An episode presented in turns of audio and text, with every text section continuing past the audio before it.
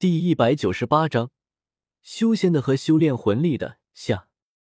看着飞速冲向自己的几位星罗帝国魂师，白羽薇摇了摇头：“找死，也不是这样的啊！”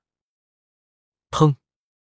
星月扇挥过，猎杀小队中速度最快的凤尾机关蛇魂师，直接就化作了一团血雾，染红了白羽薇脚下的地面。另一边。宁荣荣脚下发力，纵身一跃，一拳砸在了巨猿魂师的脑袋上。砰！巨猿魂师倒是没有被宁荣荣的这一拳给打成血雾，但是看着整个脑袋都被宁荣荣给砸进了胸腔的巨猿魂师，就知道这位猎杀小队中的巨猿魂师是没有抢救的必要了。刚近身就被瞬秒了两个人。这一幕直接让猎杀小队中剩余的三位魂斗罗懵逼了，这特么的是什么鬼情况？我那么大的一个魂斗罗级别的队友呢，怎么说没就没了？该！然而，就是这么一愣神的功夫，速度仅次于凤尾机关蛇魂师的秃鹫魂师，便被六翼舒展的千仞雪给阻拦了下来。炽热的火焰，焚天煮海的高温。在千仞雪手中的金乌长剑接触到秃鹫魂师的那一刻，这位有着秃鹫武魂的八十七级魂斗罗，就直接在千仞雪手中金乌长剑的高温中化作了飞灰，随风消散在了这片天地之间。混蛋啊！幽冥白虎，猎杀小队里面的白虎魂师，感觉只是一眨眼的功夫，自己的伙伴们就被对方给瞬秒了。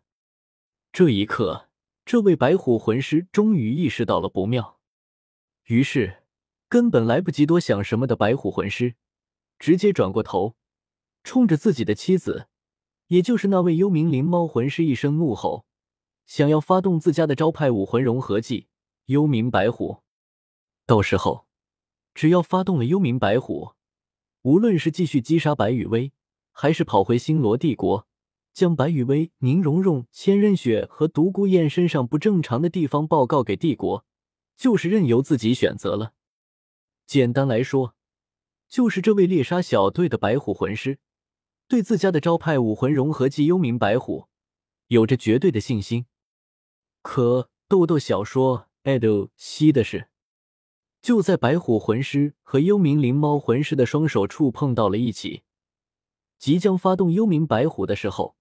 两位魂力等级高达八十八级的魂斗罗，体内的魂力骤然停止运转，手臂无力的垂下。两位妄图发动武魂融合技的魂师，从半空中摔落到了地面上。砰！砰！落在地面上的白虎魂师和幽冥灵猫魂师，即便两个人都已经没有了呼吸，但是两个人的双手依旧拉在一起，双眼圆睁。死不瞑目，我的毒没有解药。直到这个时候，独孤雁那变得有些阴恻恻的声音，才在白雨薇、宁荣荣和千仞雪的耳边响起。同时，伴随着独孤雁那阴恻恻声音的响起，白虎魂师和幽冥灵猫魂师的尸体，如同融化了一般，迅速的变成了一滩泛着幽紫色光芒的液体。慢慢的融入了地面之中，一时间，刚刚还剑拔弩张的场面，顿时就只剩下了白雨薇、宁荣荣、千仞雪和独孤雁四个活人。至于星罗帝国派遣过来负责猎杀白雨薇和宁荣荣的猎杀小队，就剩下了一个脑袋被宁荣荣一拳给锤到了胸腔里面的巨猿魂师的尸体了。宁荣荣看了看其余几个人已经消失的对手。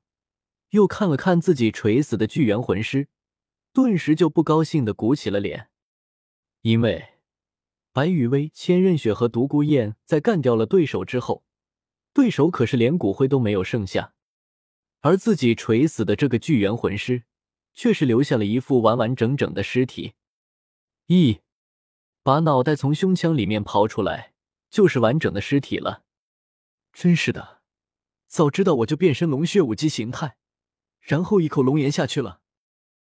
宁荣荣在心里默默的的吐槽了自己一句之后，整个人便如同一只败犬一样，趴在白雨薇的肩膀上嘤嘤嘤去了。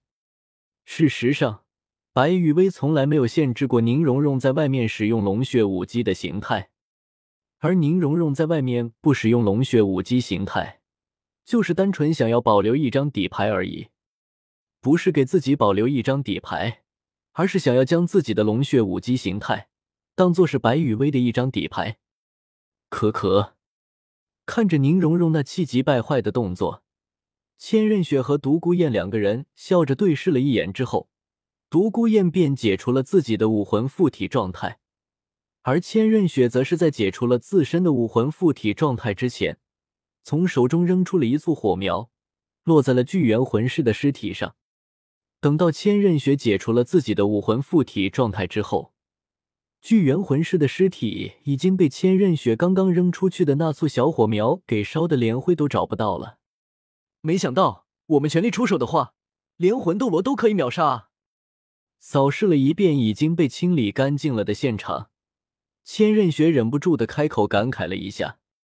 回到了千仞雪身边的独孤雁，在听到了千仞雪的感慨之后，赞同的点了点头。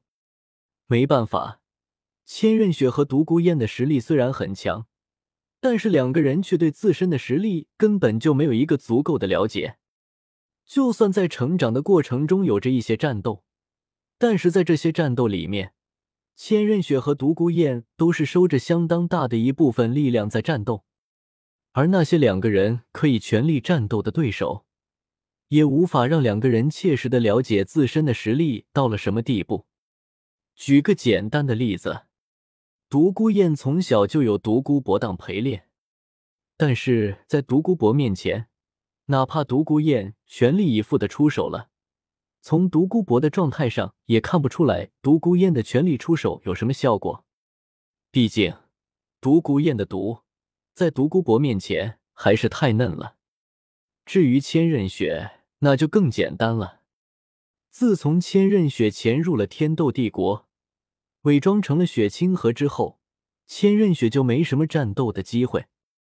而在千仞雪小时候，跟随在于子璇身边修炼的那段时间里，千仞雪虽然有着伊利斯这位九十万年修为的人面魔蛛以及暗魔邪神虎傀儡作为陪练对象，但是那个时候的千仞雪实力也就是刚起步的状态，连入门都算不上，所以。对自身实力缺乏足够了解的千仞雪和独孤雁两个人，这次全力出手就秒了这几位来自星罗帝国的魂斗罗，着实的是让两个人惊讶了一下。知道自己打个魂斗罗没什么压力，但是没想到自己可以轻松的秒杀掉对方。那个看着神色还是略带懵逼的千仞雪和独孤雁两个人，白雨薇也是想到了两个人身上的问题。提个小小的建议，等到返回了天斗帝国之后，师姐你和燕姐姐最好去找大师兄和二师兄来当陪练，好好的熟悉一下自己现在的实力。和两位师兄对练的时候，师姐你和二师兄对练，让燕姐姐去和大师兄对练。其他的时候，师姐你和燕姐姐多对练几次就可以了。至于不找其他魂师对练的原因。我想师姐你和燕姐姐应该都懂的。